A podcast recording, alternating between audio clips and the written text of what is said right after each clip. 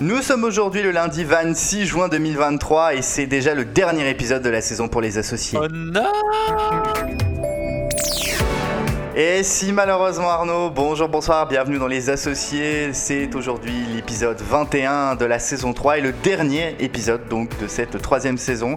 C'est vrai qu'on a été absent un très très long moment et c'est vrai qu'on n'a pas été particulièrement euh, régulier hein, en cette année 2023. Pour m'accompagner ce soir, il y a Arnaud, il y a Guillaume, il y a Valentin. Bonsoir à vous trois. Bonsoir. Au programme de cette émission, donc, nous allons revenir sur les événements qui ont marqué la saison. Bah oui, c'est la dernière émission de la saison, donc on va faire un peu le bilan donc, de cette année 2022-2023. Malheureusement, on n'évoquera pas ce qui s'est passé euh, dans l'océan Atlantique, c'est ça, hein, euh, ce sous-marin qui a implosé, puisqu'on sait que maintenant que ce sous-marin a implosé, que voilà, il ne fallait pas brancher de manette de PlayStation pour un sous-marin, car sinon vous n'êtes pas prêt de remonter à la surface. Et également de l'explosion qui est survenue dans un immeuble parisien en raison du gaz. Mais on va revenir sur d'autres sujets d'actualité. J'imagine qu'il sera peut-être question d'une certaine réforme, je ne sais pas. À voir, tout ça, je ne sais pas ce que nous réservent nos associés. Et puis il y aura également euh, la refestigation, euh, un bravo nono, et puis on va évoquer quand même un sujet qui je pense est sans doute le sujet majeur de l'actualité de ces derniers jours. Mais en attendant, je vous propose tout de suite de commencer. Non Comment ça? Oui, tu veux commencer ou tu Ah, veux commencer? euh, Mais oui, je commençais. Et d'ailleurs, t'as fait une chronique toi Arnaud ou pas? Évi- Évidemment. Évidemment, et bah vous savez quoi, on commence tout de suite avec, toujours. avec bah, les associés. Et on va d'ailleurs justement commencer par ce petit tour de table de l'actualité de l'année. Je vais commencer, une fois n'est pas coutume, par Arnaud, tiens, pour une fois. Ouais, ce qui m'a marqué, c'est le bordel en Angleterre quand même. J'ai repensé. Oui, J'ai repensé aux, aux taux d'intérêt qui ont explosé grâce à Liz Truss qui est resté, je crois, six semaines au pouvoir et qui a réussi à flinguer euh, le pays les, qui a réussi à flinguer le pays tout court. Elle a cassé littéralement, enfin, elle a presque littéralement cassé euh, la Grande-Bretagne. Donc voilà. Oui, ça c'était au tout début de la saison. Au tout début de la saison, effectivement, euh, la nomination de Liz Truss à la place de Boris Johnson, qui a eu du bol, Liz Truss, parce que Trust, Ah. trust, hein, pas trust, Oui, attention. oui, Liz Truss, Liz Truss qui a eu du bol, puis- Liz Truss était antisociale, donc euh, ça a quand même un rapport. avec- Mmh. C'est pas mal, c'est pas mal. Pas bien, mal. bien repris, il a bien repris le- la balle au bon. Euh, Liz Truss, Ah bah, Liz je, je Truss- suis connu pour jouer avec des ballons. Hein. Exactement. Ah, Euh, Liz Truss qui a eu du bol quand elle est arrivée, puisque bah, en fait, euh, la reine est décédée au au tout début de son mandat. Elle a rencontré la reine et deux jours plus tard, euh, malheureusement, Elisabeth II nous quittait. Mais ça a été une chose pour euh, Liz Truss parce que ça lui a donné une semaine de sursis au final. Mais c'est vrai que oui, c'était, je crois, l'une des premières ministres qui restait le moins longtemps à la tête du pays. Bah, euh. c'est le plus court mandat. C'est le plus court mandat, je crois, de l'histoire pour un, pour dans l'histoire d'un premier ministre ou Mhm. d'une première ministre. Exactement. Et qui a été remplacé peu de temps après, peu de temps après par euh, Rishi Sunak, qui est toujours actuellement à la, à la tête du pays. Euh, je pense que... Qui était, qui, qui était déjà candidat d'ailleurs, euh, Oui. je crois, auparavant face à Liz Truss. Oui, oui, tout à fait, mais je crois que Liz Truss avait plus du soutien, notamment du côté des partisans de Boris Johnson. Et d'ailleurs, on a appris, je crois qu'il y a- il y a Il eu... faut arrêter de se mentir, ils n'ont pas voté pour lui parce qu'il n'est pas blanc. Moi, je suis convaincu que ça. D- bah, d'ailleurs, on se retrouve non, mais on se retrouve dans une situation qui est assez, euh, assez euh, intéressante euh, au, au Royaume-Uni, puisqu'on a un Premier ministre euh, donc, bah, qui est né en Grande-Bretagne, mais euh, qui a des origines euh, indiennes hindoues, un premier écossais qui est, euh, qui, voilà, qui a des origines pakistanaises. Parce qu'entre-temps, oui, il y a aussi un changement de Premier ministre euh, en Écosse. Est-ce que ça va peut-être dire que l'Écosse va devenir indépendante comme le Pakistan est devenu indé- indépendant de l'Inde? Bah, en tout cas, en, en tout cas, en, en tout, en tout cas, je me permets juste de faire une petite digression, mais il y a quelques jours de ça, euh, le Premier ministre écossais a présenté d'ailleurs un projet en vue d'écrire une constitution écrite euh, en Écosse, euh, ou du moins de préparer un projet, puisque euh, faut rappeler que dans la tradition euh, britannique, c'est pas écrit normalement. Du moins, c'est pas une, tradition qui est forcément écrite comme en France ou dans d'autres pays en- Europe. D'ailleurs, je vais rebondir sur justement l'Écosse, puisque on a appris ça très récemment dans l'actualité que l'ancienne première ministre Nicola Sturgeon a été arrêtée pour le cadre d'une enquête sur le financement de son parti politique.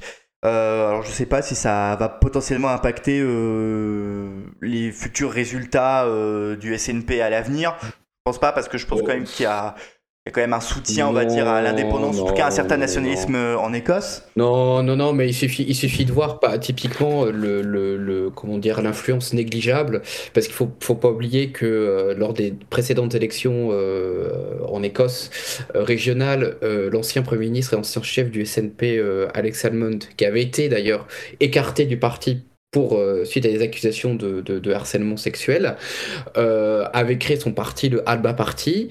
Il y avait deux, trois députés du SNP qui avaient rejoint euh, Alex Salmond, et finalement le parti a fait un score de merde et n'a pas grandement influencé ni la majorité large qu'avait, vers la majorité qu'a eu le, le, SNP.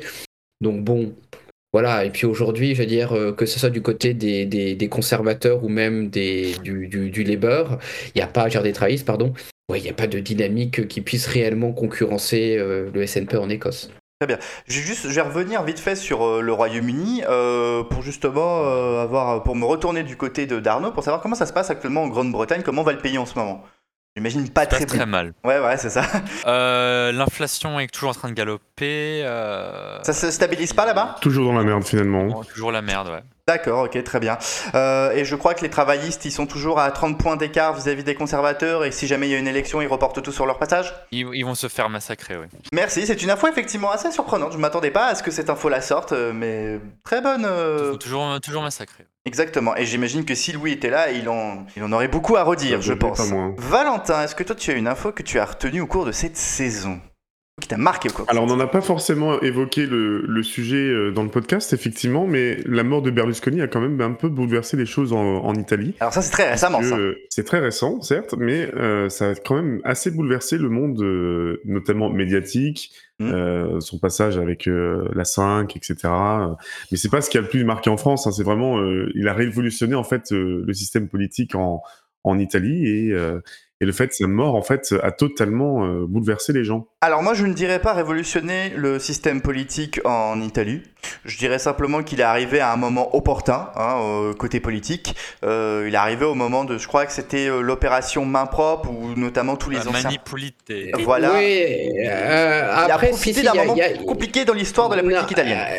Après, il faut dire qu'au moment où Berlusconi se lance en politique, il faut dire aussi que les grandes forces politiques euh, italiennes sont un carrefour. On est notamment euh, du côté de la droite italienne face à un effondrement de la démocratie chrétienne, qui était le grand, euh, qui était le grand parti de droite en Italie. Ce qu'il faut dire. Voilà, il faut dire, il faut dire, il faut dire qu'en Italie, il y avait trois grandes forces politiques les, les, chrétiens démocrates, le Parti communiste et la gauche non communiste en quelque sorte. Et il faut dire que oui, d'un côté, on avait les communistes qui s'effondraient suite justement euh, à, la chute, du mur, et de l'autre côté, les démocrates, les démocrates chrétiens, ce qui fait que euh, je crois que ces élections de 94, si je ne dis pas de bêtises, bah, Berlusconi s'est engouffré dans, dans, dans, euh, la brèche et a ouvert un, nouveau cycle. Et ce qui est assez intéressant d'ailleurs avec la mort de Berlusconi, c'est que et d'ailleurs, ça avait été très justement rappelé il y a quelques jours par Patrick Cohen dans, dans C'est à vous, c'est que on parlait beaucoup de Forza Italia par exemple en France, mais en soi Forza Italia, ça faisait quand même un bon bout de temps qu'ils aient des scores, mais vraiment euh, très loin de ce qu'ils avaient pu faire il y a, il y a, quelques, années encore. Et bah là, voilà, ça, ça permet voilà, d'ouvrir un nouveau cycle avec cette fois ben, une mainmise euh, de, euh, de Meloni et euh, des plus ou moins néofascistes, si on peut dire, ou du moins d'une droite. non, la Lega c'est autre chose encore. D'accord. la Lega c'est autre chose. Ah non non, mais il faut bien distinguer d'un côté la, la, la, Lega et de l'autre côté le, le, le MSI euh, et euh, tout ce qui s'en suit. Il hein. faut dire que voilà, Mélanie, elle est d'une tradition euh, néo-fasciste, alors que la Lega, c'est un projet qui est très, qui est très, qui est très différent et qui s'inscrivait euh, sans rentrer trop dans les détails, mais euh, dans la création d'un euh, pays qui se basait sur une hypothétique province romaine qui s'appelait la Padanie, voilà, et qui était au départ le projet politique de la de la de la de la Lega. Hein. La Lega, c'est surtout un parti du Nord plus que du Sud d'ailleurs. Alors je vais peut-être m'avancer un petit peu, mais je dirais que le cycle politique qui est actuellement en cours en Italie, on peut dire que c'est un petit peu Berlusconi qui l'a, si j'ose dire, ouvert puisque c'est un peu lui qui a un peu amené, on va dire, le, les préceptes du populisme en Italie. Hein. Ah bah il était très proche du peuple, hein. surtout avec les femmes, hein. malheureusement. Ça c'était pour faire une boutade, Valentin? Bah, attends. Euh, bah oui, c'était pour faire une boutade. Parce que je suis pas sûr que Berlusconi c'était le type le plus proche du peuple en vrai. Hein. Euh. Ouais, mais quand tu regardes par exemple dans certaines images d'archives, il était comme assez proche du peuple. Hein, non, mais Sarkozy aussi, il était assez proche du peuple. Hein, non, non, mais, non, mais, il y, a, y, a un facteur, il y a un facteur qui est quand même assez déterminant là-dessus sur une sorte de, de, de, proximité du peuple. Et, et, en soi, ce qui est assez intéressant, c'est de voir que en France, on avait un plus ou moins potentiel Berlusconi, euh, notre ami Bernard Tapie. C'est vrai. Euh, mais c'est que ce qui fait que ça rend qu'il était en quelque sorte vu comme, pas dire un homme du peuple, mais comme quelqu'un de, très populaire, parce que Berlusconi c'est un peu comme Tapie, soit on l'aime, soit on l'aime pas. Euh, c'est l'aspect du sport et du foot surtout. Faut ah pas oublier quand même que il faut voir, il faut voir quand même mm. les, centaines de supporters de, du, du Milan AC qui sont venus euh, rendre hommage à Berlusconi avec des chants, euh, voilà, comme ce qui s'était passé avec euh, juste après la, mort de, de, de, Tapi. Donc oui, il y en a certains qui vont se dire ah ben il a fait beaucoup, voilà pour le pour le foot et tout, voilà. Mais, mais voilà, c'est là aussi la différence aussi avec euh, peut-être d'autres grands patrons qui se sont éventuellement lancés dans la, dans la politique et qui n'avaient pas forcément une implication aussi forte dans le sport. Berlusconi, comme Tapi, on le voyait pendant, euh, pendant les matchs. Il y a d'ailleurs cette séquence assez incroyable, 93 pour ceux qui s'en souviennent, où Berlusconi va dans le vestiaire des Marseillais pour les féliciter. Donc, euh, non, mais c'est Berlusconi, c'était un être qui était quand même très euh, très intéressant et c'est vrai de voir un peu comment euh, tout cela va évoluer, notamment aussi son, empire qu'il laisse euh, à, ses enfants. Après, bon, ses enfants, c'est surtout ses trois aînés qui sont impliqués dans, ces affaires plus que ses, deux plus jeunes. à voir, voilà, comment ça va se dérouler. Mais en tout cas, il y avait déjà eu pour la partie de la gestion, une répartition qui avait été, euh, qui avait été euh, faite, euh, notamment par exemple sur tout ce qui était le domaine de l'édition, qui était plus ou moins Mondadori, par la fille aînée de Berlusconi, et Pierre Silvio, lui, s'occupant plus de Marina, non C'est Marina, oui. Marina, pardon, et pour la partie plus média audiovisuel, était plus, on va dire, qu'on j'ai redonné à Pierre Silvio. Exactement, et d'ailleurs il y a un groupe français qui a des vues sur le Mediaset, l'empire médiatique de Berlusconi. Vincent, Vincent B. Voilà, qui avait déjà fait une ah. il y a quelques années. Ah, oui, Mais euh, comme quoi Je trouve que c'était quand ils disent que c'est du Trumpisme avant l'heure, je pense que c'est plutôt c'est plutôt bien décrit parce que hmm. Donald Trump, il avait aussi euh, il s'était beaucoup impliqué dans le sport notamment avec le WWE, il était un très grand ami de Vince McMahon à ne pas confondre avec Patrice McMahon. Patrick. Il avait, il avait, lancé, il avait lancé le XFL aussi. Il, était partie prenante dans le XFL. Euh, la Super League de football américain là, qui n'a euh, rien donné. il donnait pas autant de sa personne, euh, Berlusconi là-dessus, si quand même, un peu. Ah si si si de sa personne. Non mais sur les sur les aspects on va dire populistes et trumpiens c'était bon après la télévision italienne c'est quelque chose de très particulier mais on a quand même des séquences pour décrypter tout ça. Hein. Ouais non non mais on a quand même des séquences on a quand même des séquences par exemple où vous avez une émission de débat euh, sur euh, la télévision publique euh, et où bah, vous avez un opposant de, Berlusconi qui, qui parle et qui critique Berlusconi et où Berlusconi qui était président du conseil, donc qui était l'équivalent du Premier ministre, téléphone en direct à la RAI pour passer à l'antenne et pour répondre en direct à, son, à son opposant. Et on peut citer aussi plein d'autres, plein d'autres séquences qui sont qui pour nous vu de France, sont totalement euh, folles, mais qui faisaient aussi, euh, comment dire, la, la, ça dépend comment on dit, mais euh, la, la singularité du personnage, ou pour, pour terminer sur ça, séquence que doit connaître Arnaud, mais au Parlement européen, hmm. où il y a Martin Schulz, donc qui a été leader, des, voilà, des, des, leaders des sociodémocrates allemands, qui euh, fait une critique très virulente à l'égard de Berlusconi. Et Berlusconi, sa seule réponse, c'est euh, Vous savez, euh, en ce moment en Italie, il y a un, réalisateur qui est en train de, de, faire un film sur les nazis. Et eh bien moi, je vous verrais bien dans le rôle du capot. Oui, bah, très Berlusconiesque comme réponse. Mais effectivement, Silvio Berlusconi est un personnage bah, bourré de nuances de gris. Voilà, c'est comme ça que je clôturais. Typiquement italien, voilà. euh, on peut pas dire mieux. On peut rien dire de plus, ouais. Exactement. Euh, Guillaume, est-ce que toi tu as une info que tu as retenue au cours de cette saison? Bah moi c'est plus, euh, c'est plus, euh, bah c'est aussi dans politique, mais en fait c'est au niveau des des, des, des, élections. Mmh. on peut parler du comeback par exemple de, de Lula, qui est revenu à la tête du, du, du, Brésil pour un pour un troisième mandat. Et puis même globalement aussi, ben les élections qu'il y a pu avoir en Europe, en Suède, en Finlande, ou dans ces deux pays on a, euh, on va dire, la, le centre droit ou la droite euh, parlementaire qui euh, s'allie à l'extrême droite mmh. pour avoir une, une, majorité.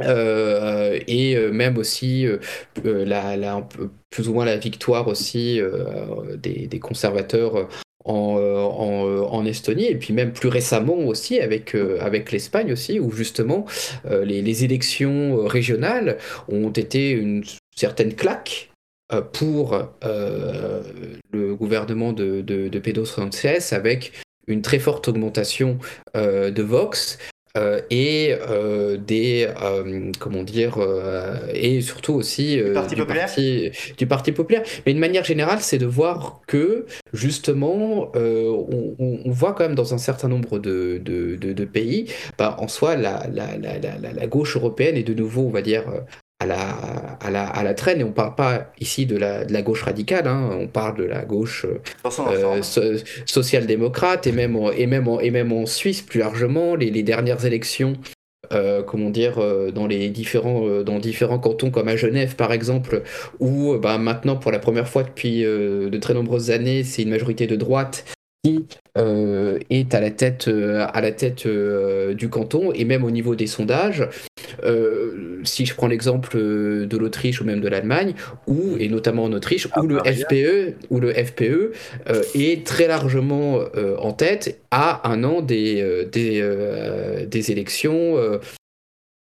donc assez intéressant de voir comment, comment voilà, la, la, la, droite remonte, et même la droite radicale. bah moi, je résumerais ça par la montée des populismes en Europe la montée des courants populistes et conservateurs en Europe. Il y, a, y, a, y, a y a de ça, mais c'est surtout de voir que fondamentalement aujourd'hui, et si on prend le cas, euh, si on prend le cas euh, de la Suède, euh, de la Finlande et éventuellement de l'Espagne, qui va voter dans un mois environ. Oui, il vote cet été. voilà, cet été. Le, D'ailleurs, je crois que les sondages donnent une déroute au, au, Parti socialiste et ça serait le retour au pouvoir du Parti populaire. Mais justement, justement, on est, on a des partis, je veux dire, on est plus habitué à voir et à, on va dire, à digérer, pourrait-on dire, des alliances entre la, la, la gauche, euh, comment dire, social-démocrate, social-libérale, on peut lui donner le qualificatif que l'on veut, avec une gauche plus radicale. Hein. Euh, mais de l'autre, aujourd'hui, on voit des partis euh, donc de centre droit ou chrétiens démocrates qui, ben, fondamentalement, sont obligés pour diriger des pays euh, ou des régions, c'est le cas, euh, c'est le cas, euh, ça va être le cas en Espagne, mm. et eh ben de devoir s'appuyer sur des forces de droite radicales ou ultra conservatrices. Mm. Et surtout ces forces qui se sont énormément renforcées et où justement, et si on prend le cas de Vox, où il y avait déjà eu des soutiens tacites fait euh, par Vox euh, pour des majorités du Parti populaire, c'était le cas en Andalousie par exemple, mais où cette fois, Vox ayant connu une importante montée lors des dernières élections, eh ben, a des prétentions qui sont beaucoup plus importantes et ne souhaite pas seulement être qu'un soutien et voudrait avoir plus d'influence, qui sait même avoir un certain nombre de... de bah, pas forcément de pouvoir, mais du moins avoir, euh, avoir des postes en disant que bah, euh, on a progressé de tant de pourcents. Et, mais voilà, on observe quand même euh, un certain nombre, un certain nombre voilà, d'indicateurs où, où c'est vrai que ça devient, je vais pas dire compliqué, mais où bah, des pays qui étaient connus pour avoir quand même de très fortes majorités à gauche basculent progressivement sont basculés pour, le moins, pour le moins à droite. Guillaume, tu vas garder la parole, puisque ça va être l'heure de la refestigation. C'est la refestigation. De nouvelles enquêtes grands Bill Bandom soupe profond des sujets inutiles. Mais oui, on va parler de... Ta gueule. Donc il y a quoi cette semaine pour cette dernière refestigation de la saison? Pour cette dernière refestigation de la saison, on va partir un peu plus tôt en vacances. Ah, euh, parce que c'est parce que c'est bientôt, c'est bientôt, c'est bientôt les vacances. Du moins, euh, il doit rester, je crois, encore trois ou deux semaines de cours à peu près, trois, deux semaines peut-être, trois semaines, j'irai plus. Deux semaines, deux semaines. Hein. Deux, semaines de, de, de course, que c'est le 8 juillet, si, si, je si je ne dis pas de, de, bêtises. Et euh, en étant sur ça, les 8 juillet. Le 8 juillet. Et en, étant sur les, sur les, pas que sur les réseaux sociaux, mais euh, en lisant différents articles dans euh, euh, différents journaux, dans différents pays, bah, il y a une thématique qui revient encore plus, surtout en ce moment, au sujet des débats qu'il y a sur le, réchauffement climatique et sur la modification de, nos, de nos habitudes, au niveau des voyages. Et, ah. euh, et, oui, au niveau, au niveau des voyages, et plus précisément sur, les, sur la manière de se déplacer de manière beaucoup plus proprement, beaucoup plus écologique, et en particulier avec le train. Et ce qui est assez Alors, oui. une érection là. Et ce qui est intéressant derrière tout cela, euh, c'est euh, le développement extrêmement important du train de nuit et d'ailleurs, il n'y a pas si longtemps que ça, il y avait une offre qui avait été euh, proposée euh, euh, de, travail pour justement tester les trains de nuit, d'ailleurs, hein, pour justement Mais, voilà, mettre, mettre à l'épreuve tout cela. Et c'est assez intéressant de voir que, en lisant des, des, des, réactions ici et là, de voir que, eh ben, fondamentalement, les gens étaient de plus en plus attirés et moins, comment dire, se restreignaient moins en quelque sorte à choisir le train ou du moins le train de nuit, euh, pour euh, voyager. C'est vrai que euh, pour ceux qui ont déjà eu l'occasion de faire du train nuit il y a quelques temps encore, c'est vrai que c'était des voyages qui pouvaient être longs, pas forcément des fois très confortables et des fois un peu, un peu bruyants. La situation a beaucoup évolué, on peut citer des pays à l'avant-garde comme euh, l'Autriche qui a euh, investi, qui a investi euh, plusieurs millions d'euros, qui va investir plusieurs millions d'euros dans les prochaines années dans de nouvelles liaisons à travers le pays, mais aussi en connexion avec l'Europe. On peut citer d'ailleurs un, exemple qui est très connu, qui est le, le train de nuit qui fait depuis déjà plus d'un an Paris Vienne, euh, ou encore un autre qui fait euh, Vienne-Bruxelles, euh, très apprécié d'ailleurs des députés et responsables européens autrichiens. Comme par hasard. Et, et, également des liaisons vers l'Europe de l'Est. Et ce que l'on remarque, c'est que ben, ça a eu un effet boule de neige et que on peut citer le cas de la SNCF qui a rétro-pédalé de manière assez intéressante sur le, train de nuit en disant Ah bah attendez, on a arrêté les trains corail, euh, on a arrêté, on a plein de, nouvelles, euh, de nouveaux, euh, de nouvelles liaisons et donc rénover finalement euh, des euh, anciennes euh, rames, sauf que ben, la demande est tellement importante que ça n'arrive pas à suivre. Et d'ailleurs, on se retrouve face à un nouveau problème, c'est que ben, les constructeurs ben, ne peuvent pas suivre la cadence. Hein. Il y a des commandes un peu partout en Europe pour du renouvellement de matériel ou pour du nouveau matériel de train nuit. Les autres compagnies européennes commençant à développer des liaisons à travers toute l'Europe et même dans le domaine du privé. Hein, on peut citer euh, euh, récemment euh, le lancement d'une liaison entre Berlin et Stockholm.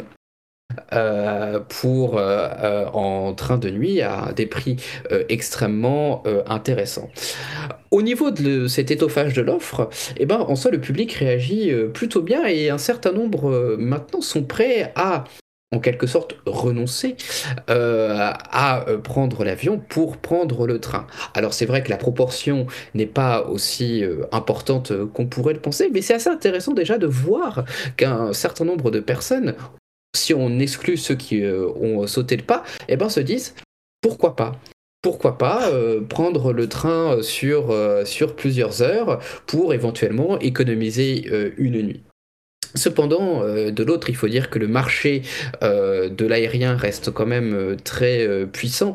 d'ailleurs, il y a quelques temps de ça, on a pu voir les chiffres, les prévisions pour 2024 qui annoncent d'ailleurs le retour d'un trafic aérien au même niveau que l'avant que l'avant Covid, si ce n'est supérieur notamment grâce à des prix extrêmement intéressants quoique fondamentalement sur certaines, sur, certaines destinations, euh, les prix sont pas forcément si intéressants que ça, puisque euh, l'augmentation, oui, l'augmentation du kérosène. Ah oui, c'est ce que j'allais dire, parce que j'allais dire prix très intéressant, alors que justement les prix euh, dans l'aviation sont les, en train d'exploser. Les prix, les, prix sont en train, sont en train d'exploser, et surtout aussi, on a eu l'occasion d'en parler dans une autre refestigation, ben, les, compagnies aériennes sont maintenant très, ont, ont, des telles envies d'argent qu'elles facturent la moindre chose et que ben maintenant, euh, même avec une petite valise, vous êtes maintenant, petite valise cabine, vous êtes maintenant euh, facturé.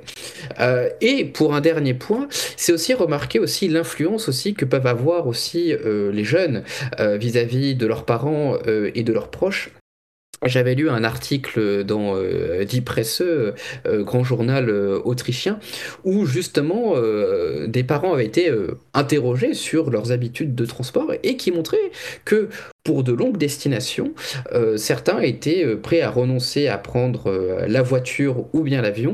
Et alors je parle de destinations bien sûr en Europe, hein, pas, on va pas, c'est pas demain la veille qu'on va aller en Australie, aux États-Unis en train, mais qui sont prêts à sauter le pas ou qui vont sauter le pas pour le prochain été. Merci en tout cas Guillaume et puis bel été. Merci. On va continuer cette émission, euh, notamment on va refaire un deuxième tour de table. On avait fait un tour de table un peu international. Je vous propose de faire un tour de table un petit peu plus national. Qu'est-ce qui vous a marqué dans l'actualité de France au cours de la saison? Et je vais commencer par Arnaud.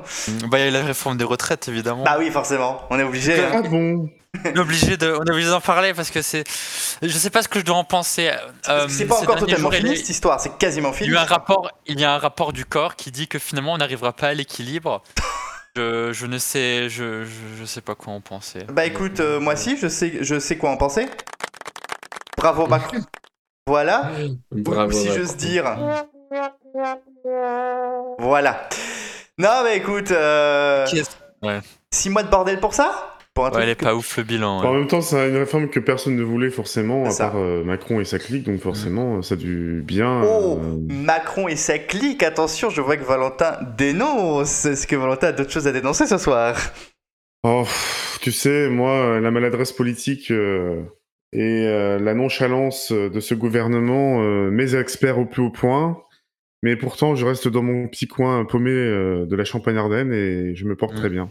Hmm. Ça va, c'est pas trop dur pour toi les effets de l'inflation dans les supermarchés, le prix de l'essence Bah écoute, euh, si ça me fait mal au cul, payer mon essence aussi cher, euh, ça me fait mal au cul, euh, ça fait mal au cul au, 807, ça me fait mal au cul à la 206. Ça me fait mal au cul parce que ma bouteille de yop, je la paye deux fois plus cher. Ça me fait mal au cul parce que le Nutella, je peux pas en bouffer autant que je voulais. Ouais, mais ça, c'est toxique. ça, me fait mal au cul parce que d'ici et, ça me fait mal au cul parce que d'ici quelques temps, les médicaments ne seront plus remboursés comme avant. Comment ça? Bah, ils ont décidé de moins rembourser les médicaments à partir de bientôt là. Vous avez pas entendu ça? Ah bah comme d'hab en fait. Non. Ça, tous les ans, ça encore. Ah bon? Ah bon. Ah bon. il, faut, il faut suivre l'actualité. Bah écoute, très bien. Est-ce que toi, t'as une actualité que t'as retenue au cours de... Une actualité de France hein, Alors, une actualité de France, mais qui euh, rebondit un petit peu à l'international. Hein, on va pas se le dire. Hein, euh, les enculés d'Argentin, on les a bien eu profonds. Hein, euh, la Coupe du Monde. Ah, la Coupe du Monde, c'est quand même un sujet assez sensible et faut l'avouer quand même. Putain, qu'est-ce qu'ils ont quand même bien joué. Les Français ou les Argentins? Très bonne question. Je laisse le mystère. Bah, les Français ont très bien joué jusqu'à la finale. Et les Argentins ont très bien joué le jour de la finale. Voilà. On a joué. Ouais. Ah, on n'a pas très bien. Mais en tout cas, Messi ne mérite pas euh, son ballon d'or. Euh, eu le ballon d'or, je crois. Il, il ne le mérite pas du tout. Hein. De toute façon, en plus, il est parti du PSG, tant mieux. Hein. Comme ça, ça fera des vacances. Ouais, alors ce qui s'est passé euh, avec le PSG est proprement scandaleux. Parce que le PSG l'a sanctionné juste parce qu'il est parti dans, dans, un pays ennemi du Qatar. Enfin, ça, c'était nul, ça, en revanche. Et il a bien fait de se barrer du PSG. Et d'ailleurs, petite anecdote, il se dit qu'apparemment Apple toucherait des dividendes sur, euh, enfin, on toucherait des, un peu d'argent sur le transfert de Messi euh, à, Miami, puisqu'il faut savoir que c'est Apple qui a les droits quasiment exclusifs de la MLS. Ah bah oui, bah oui, forcément. Voilà, si vous voulez garder la MLS notamment en France, euh, bah, je crois que en France, vous n'avez pas le choix, vous êtes obligé de passer par le pass MLS je crois que ça s'appelle, sur Apple TV+.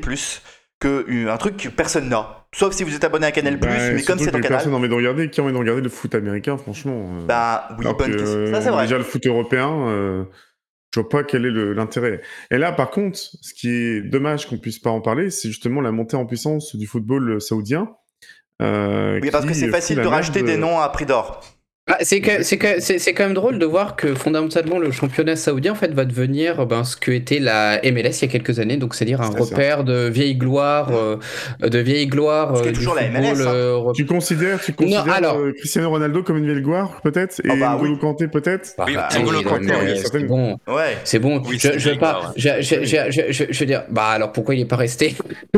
Je veux Non, dire, veux non, non, mais, hein, non, mais ce que, je veux dire par là, c'est que le, championnat euh, américain euh, a quand même euh, connu un, développement qui, date maintenant depuis, qui, maintenant c'est près d'une trentaine d'années. Et maintenant, je veux dire, et l'un des, indicateurs aussi, c'est de voir que ben, pas mal de joueurs du pays, en, des, des États-Unis, jouent maintenant MLS. Et pour voir aussi le niveau est tel que maintenant certains joueurs américains bah, jouent maintenant dans des grandes ligues européennes.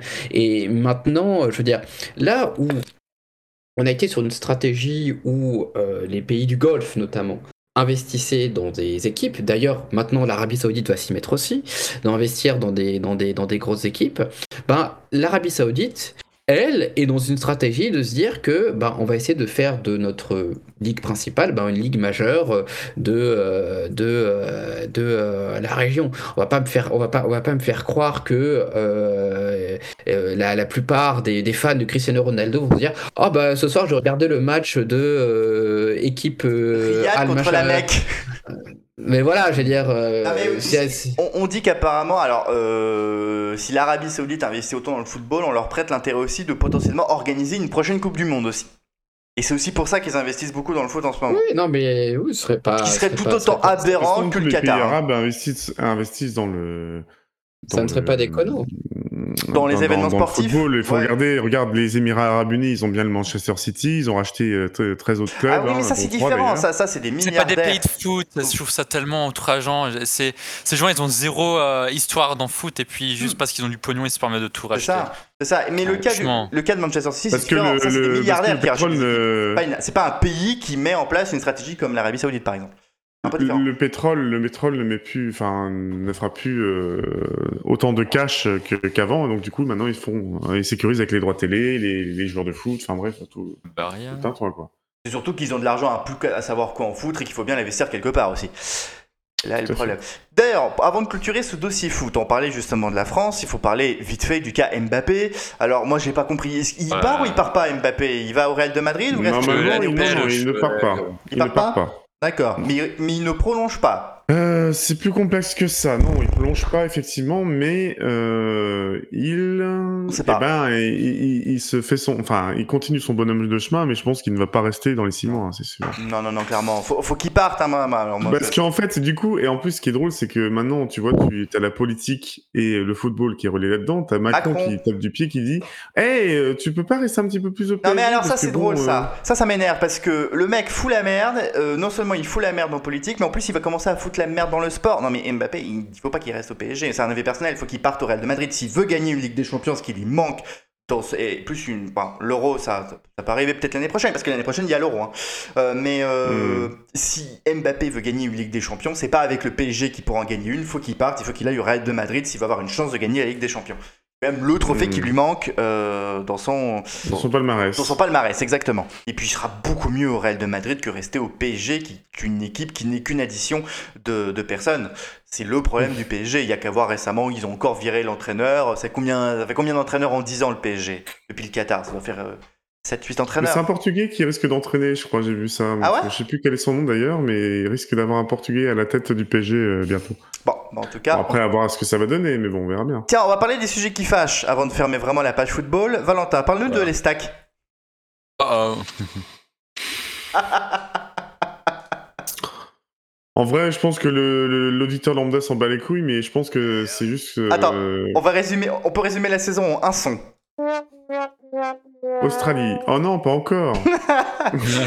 je, je pense que c'est juste comme ça, je peux résumer en fait le. Ouais. le- En fait, en gros, pour vous expliquer, hein, pour vous faire court, hein, donc, du coup, on a mis un Australien à la tête euh, de l'équipe, hein, euh, clairement, mais sauf qu'il a jamais eu de victoire. Ah bah c'est Voilà. bien pour la Ligue Euh, 2. une seule, si, si, je crois, je dis une seule victoire, mais sinon, il a, il a remporté quasiment pas de match, rien du tout. euh. C'est une catastrophe, euh, cette euh, deuxième partie de saison, vraiment. Donc, euh, non, non, c'est très compliqué. Très, très compliqué. Euh, et donc, du coup, ils redescendent en Ligue 2, hein, on va pas se leurrer. Hein, mais- Auxerre, d'ailleurs, redescend aussi en Ligue 2. euh, Ah. on va retrouver quand même nos amis auxerrois en Ligue 2. euh. Euh, voilà, donc je suis un peu en colère parce que du coup, c'est un peu du gâchis. Ouais, la saison alors a que été T'es vraiment pas bonne. hein, après, maintenant, ils ont les moyens. Mais après, il faut voir comment, si, ce qu'ils vont remonter assez rapidement, etc. Mais bon, moi, j'y crois pas énormément. Voilà, c'est drôle parce que récemment, je réécoutais la première de la saison et au tout début de l'émission, euh, je m'amusais à sortir un peu les, les extraits marquants de l'émission et euh, je t'entendais, Valentin, dire Oui, ben, euh, les stacks été dernière du championnat de Ligue 1. Bon, bah, visiblement, ça s'est bien concrétisé tout au long est de la saison. dernière, on va dire qu'elle est 18e. Voilà, donc Ouais, il y a bon. encore deux, deux autres personnes. Non, mais elle est relégable. Elle a été reléguée. Oui, donc, euh, elle est est- Donc voilà, donc euh, faut pas se leurrer. De toute façon, euh, c'était joué d'avance, euh, c'était prévu d'avance. Nostradamus l'avait prédit, Mhm. euh, je l'avais prédit. Nostrad, euh, j'ai- Nos, Nos Dias Dramus. Ouais, Nostradias, Diamus, oui. C'est pas facile. Notre. Dias qui est aux cieux. Euh, Guillaume, est-ce que toi tu as une info dans l'actualité de France qui marque Peut-être peut-être le, le- fait de, d'observer fondamentalement que euh, euh, on a eu euh, quand même, euh, et c'est ça qui, qui, qui m'inquiète le plus, de, de, de voir que euh, le, le débat euh, serein a énormément disparu, qu'on est plus dans de la confrontation, et de voir que fondamentalement euh, certaines franges se radicalisent euh, euh, énormément. Voilà. On parle notamment Euh, de la montée des courants d'ultra-droite et aussi du climat euh, politique qui se dégrade, bah, notamment. courant aussi- d'ultra, euh, cour- cour- courant d'ultra droite, mais même aussi euh, à, à l'ultra gauche, même si la, la menace n'est pas la pas, euh, n'est n'est pas la même. Euh, je, je trouve ça quand même assez, je trouve ça quand même assez surprenant que des, des personnalités euh, politiques euh, ne trouvent à, rien à redire euh, et même soutiennent. euh, Tu penses à Rocky des- actions. Non, mais des, actions. Des, on peut parler de, de reconquête, bien évidemment, je veux dire des actions illégales, Oui, oui. mais, mais aussi des actions de, de sabotage, de destruction, par exemple. D'em- D'empêcher des, des concerts, par exemple. euh, Oui, mais même, même, Oui, même sur l'autre, même, mais oui, oui, mais, euh, mais sur aussi même dans l'autre bord, euh, dans l'autre bord euh, politique, on a eu récemment le cas de la dissolution euh, du soulèvement de, de, de la terre, et on dirait que visiblement, euh, ben oui, il est plus acceptable de faire du sabotage d'un côté, mais que de l'autre, ce serait inacceptable. Et je pense que on devrait tous s'inquiéter euh, de cela parce que d'un côté, si on donne un blanc-seing euh, à certaines euh, organisations, euh, voilà, Soulèvement de la Terre n'est pas la première organisation euh, de, gauche radicale à euh, être euh, dissolue, hein, et ce ne sera pas euh, la, la, la, la dernière. Euh, bah, c'est, c'est- oui, c'est donner un blanc-seing éventuellement à d'autres organisations qui pourraient se, se dire que mais attendez, vous laissez euh, euh, cette donc eux ils ont le droit de le faire. Bah alors pourquoi vous, vous venez nous, nous, nous faire chier? Je, préf- je tiens à préciser que ce n'est pas un soutien à, à l'ultra droite, Non, non, non, loin loin loin loin de là.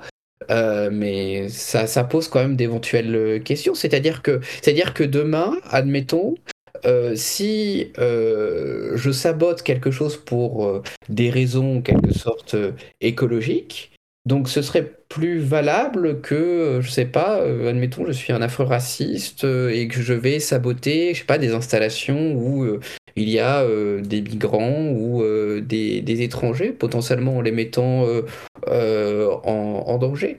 Et je trouve ça extrêmement grave, moi, personnellement, quand je vois des, personnalités politiques, ben, visiblement, qui font, euh, un, deux poids, deux mesures. Parce que c'est extrêmement, euh, extrêmement dangereux, surtout dans une situation où euh, on est confronté à voilà, une importante montée des radicalités en France, une baisse de confiance à l'égard des, politiques.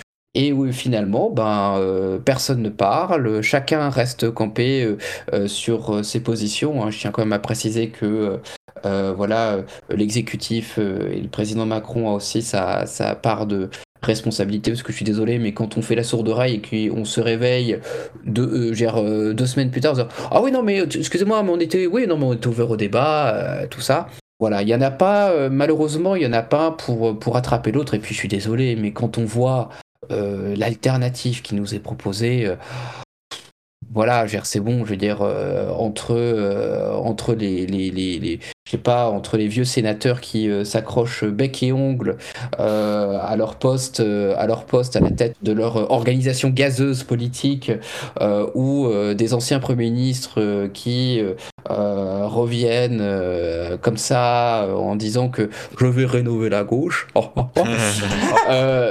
c'est Bernard Cazeneuve.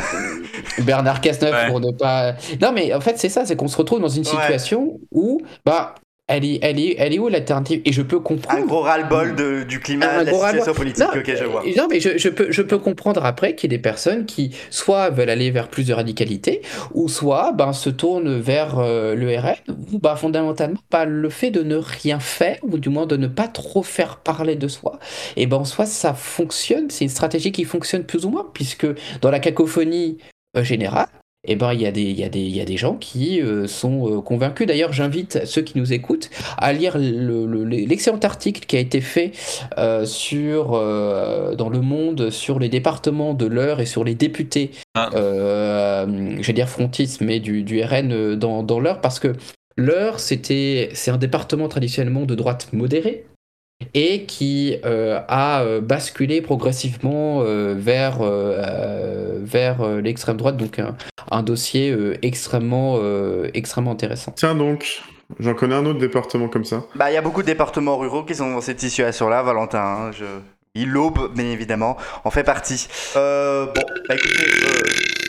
Pardon. Bon, bah très bien, je voulais rembrayer sur la fusion TF1-M6 qui n'a pas eu lieu et tout ce qui en découlé, mais je pense bah, que l'euro va clôturer ce, débat. C'est dommage, il aurait, été, il aurait été sans doute très intéressant. Euh, Merci Arnaud. D'ailleurs, t'as une chronique de prête, toi? Bah Oui, bien sûr. Allez, c'est parti. Le monde selon Nono, le monde selon Nono, le monde selon Nono. Alors attention, alors mes chers loulous, quel plaisir de vous retrouver en cette merveilleuse journée d'été. Et oui, le jour où nous avons enregistré cette émission, c'était euh, presque le début de l'été. Bon, c'était hier, il y avait de la fête de la musique, j'ai joué de la guitare, c'était bien. Mais moi, je suis content d'être. C'était l'été. Ah moi, je trouve ça bien l'été. Ah, l'été, j'ai tellement hâte d'aller aux piscines publiques, aux pédiluves remplis de pistes d'enfants et de sentir les aisselles des gens dans le RER. E de rien, je, devrais prendre un masque et un tuba le matin pour pas avoir besoin de sentir le bruit et les odeurs, comme disait l'autre. Et puisqu'on parle de plongée, je vais vous emmener non pas dans un pays, une fois n'est pas coutume, hein, mais dans l'océan, sous l'océan, où les recherches se poursuivent pardon, pour retrouver le sous-marin euh, à la recherche de l'épave du Titanic, porté disparu depuis quelques jours maintenant. Je sais pas vous, mais moi je pense que si le but de cette histoire c'est d'offrir aux passagers une expérience plus près des conditions de naufrage du Titanic, c'est plutôt réussi. Ou plutôt une expérience au plus près des naufragés du Titanic. On déconne, mais les pauvres quand même, hein. ça doit être une mort atroce, mourir asphyxié.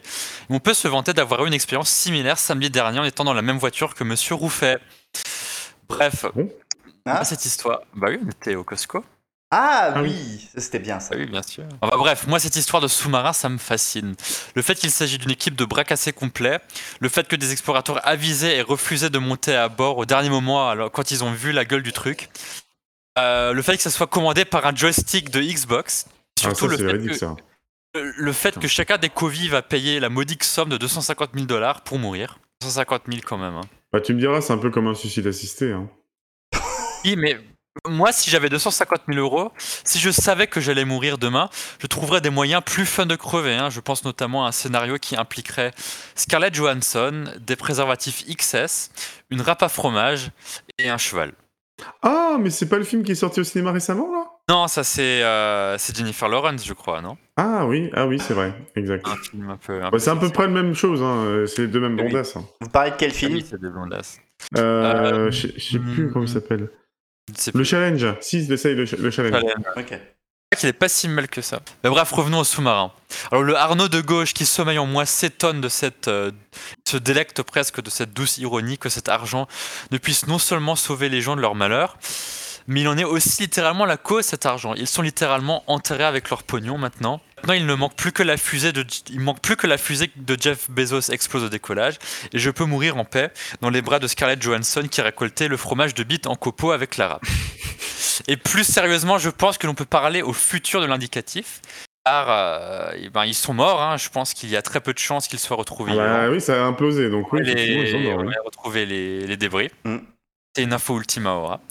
Et à, titre de comparaison, il y a autant de chances que ces pauvres milliardaires remontent à la surface qu'il y a, je sais pas moi, que le soleil ne se lève pas demain, qu'on puisse fêter Noël au courte pas de Crenay s'il existe encore, Mm. ou que le neveu de Duchon ne soit pas tossiste. C'est juste impossible. Bref, bien triste cette histoire.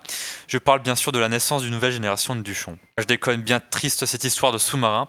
Au bout de 250 000 euros, il y a des gens qui choisissent de mourir alors que d'autres payent un mannequin pour manger leur merde.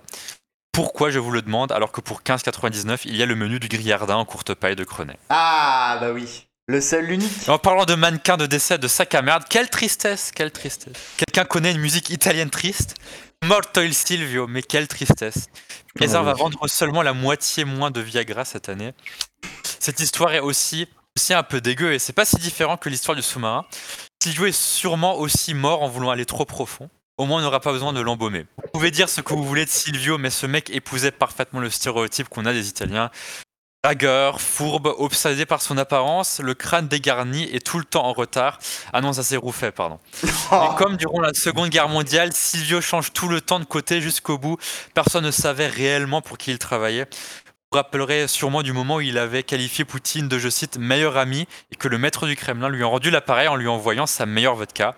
Entre gangsters, on se comprend, vous voyez mais en résumé, Berlusconi était loin d'être une personne qui faisait l'unanimité chez les Italiens, mais en même temps, rien ne fait l'unanimité chez les Italiens. Ils sont même pas capables de se mettre d'accord sur une recette de carbonara. Une chose est sûre, entre les pros et les anti-Berlusconi, on n'arrivera jamais à les réconcilier. Ils seront toujours divisés, un peu comme ma couille droite et gauche en ce moment car il fait chaud et ma burne droite est encore restée collée à ma jambe droite. Un peu aussi comme les pages du hors-série Allemagne de Géo de Guillaume Rouffet. Voir quelles conséquences cela aura sur les relations France-Italie, d'autant plus que cette charmante Madame Mélanie est en visite en France en ce moment pour parler de la crise des migrants. Si ça se trouve, il manque un Berlusconi providentiel en France qui nous sauvera de notre torpeur. Et en attendant qu'on trouve le plus grand dégueulasse de France, je veux bien prendre ce rôle-là en attendant. À bientôt mes loulous. Euh, Très bien, merci beaucoup Arnaud pour cette dernière chronique de la saison. Juste avant de clôturer l'émission, je vais faire un énième tour de table et le dernier tour de table pour savoir qu'est-ce que vous surveillerez cet été. Qu'est-ce qu'il y a à surveiller cet été? Ah, il faudra surveiller euh, ma bite déjà, parce qu'elle risque d'être euh, Ça, chaînée. ça nous regarde pas, mais sinon, Bah, les élections d'Espagne. Les élections d'Espagne déjà. le film Barbie. Pff, Oh. Ah, moi, je suis curieux. Ah ouais, ouais. sans déconner. Moi, je suis curieux. Je suis curieux de voir que- quelle va être la teneur de ce film, en vrai, parce que ça. Bah, quand tu vois qu'ils ont usé autant de peinture rose que, que de Viagra, euh, Ouais. Et peut-être aussi la. Ryan, Ryan Gosling en Ken. Oui, c'est ça. Ryan Gosling dans Ken, oh, Ken aussi, ça, ça, ça a surveillé également. Et je dirais peut-être aussi la Coupe du Monde euh, féminine aussi à surveiller, hmm. euh, avec euh, le parcours des Bleus, et puis d'autres événements sportifs, la Tour de France qui part de Bilbao. Ça, c'est... Oui, la tour, la tour de France, oui, effectivement. Oui, la, Le la Tour tour de. Non, j'ai dit le Tour de France. T'as dit la tour de France. Ah, la Tour de Babel. Euh, je crois qu'il est temps qu'on arrête cette émission, hein, si je commence à inverser Mm, les, pronoms. Euh, bon, en tout cas, je remercie Arnaud, je remercie Guillaume, je remercie Valentin Oui, d'avoir été les associés de ce soir et d'avoir été des associés tout au long de la saison. Et je remercie également Alexandre, Louis et Frédéric de l'avoir été également. On vous souhaite un bel été. On se retrouve courant septembre pour une nouvelle saison. Euh, et que dire d'autre? Eh bien, écoutez, euh, passez un bel été. Prenez soin de vous. portez-vous bien. Portez-vous bien et n'oubliez pas, nous Allez, salut, bisous, bye bye